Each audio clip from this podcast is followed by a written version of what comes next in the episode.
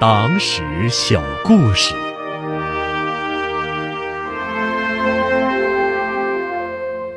草鞋走出的长征。年过八旬的陈罗寿弯下腰，拉紧绷在草鞋爬上的四根麻绳，一根根金黄的稻草插进麻绳搭成的经纬格局中。和泛黑的草鞋爬一样，刻着岁月痕迹的双手，此时满是灵气，指尖缠绕，稻草翻飞，一双草鞋已然成型。陈罗寿一辈子生活在江西省余都县，这里正是八十二年前中央红军主力长征集结出发地。从他记事起。母亲反复讲述的故事，就像一幅幅画面，始终印记在他的脑海里。一九三四年重阳节前后，于都迎来了集结的大部队。母亲赶制了二十多双草鞋，一一送给即将长征的红军战士。那之前，陈罗寿当红军的父亲曾捎信回来。嘱咐母亲多打些草鞋。母亲就是用这套草鞋耙给红军打草鞋的。母亲说，父亲参加红军前也用过它。陈罗寿是一父子，父亲在他出生前的一次战斗中牺牲，草鞋耙算是父亲留下的唯一遗物。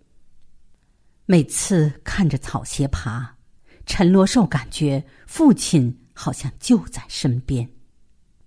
上世纪六十年代起，陈罗寿在农作之余拿起草鞋爬，边给家乡的孩子们打草鞋，边讲草鞋与长征的故事。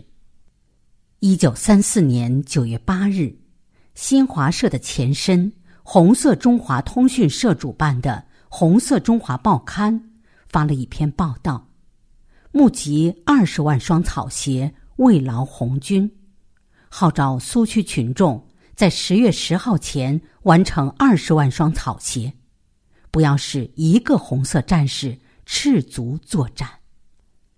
这是长征出发集结地的又一幅历史画面：家家户户打草鞋，母亲做给儿子。妻子做给丈夫，未婚妻做给情郎。更多的苏区群众背着打好的草鞋赶到于都河边，把草鞋送给途经的战士。十月的于都河畔，红军战士就是穿着一双双苏区群众亲手编织的草鞋，踏上战略转移的伟大征程。在于都中央红军长征出发纪念馆的展柜里，珍藏着一双绑着绣球的草鞋。草鞋的主人叫谢志坚。八十二年前，红军战士谢志坚要出发长征了，未婚妻春秀连夜给他打了一双草鞋。长征路上，谢志坚。一直舍不得穿，常常在行军休息的时候拿出来看一看、摸一摸。经过金沙江的时候，草鞋穿上了一次；渡过大渡河的时候，谢志坚担心随时可能牺牲，他再一次穿上了这双草鞋。一九五一年，谢志坚回到家乡于都。寻找春秀姑娘，这才知道，红军走后不久，春秀就被敌人杀害了。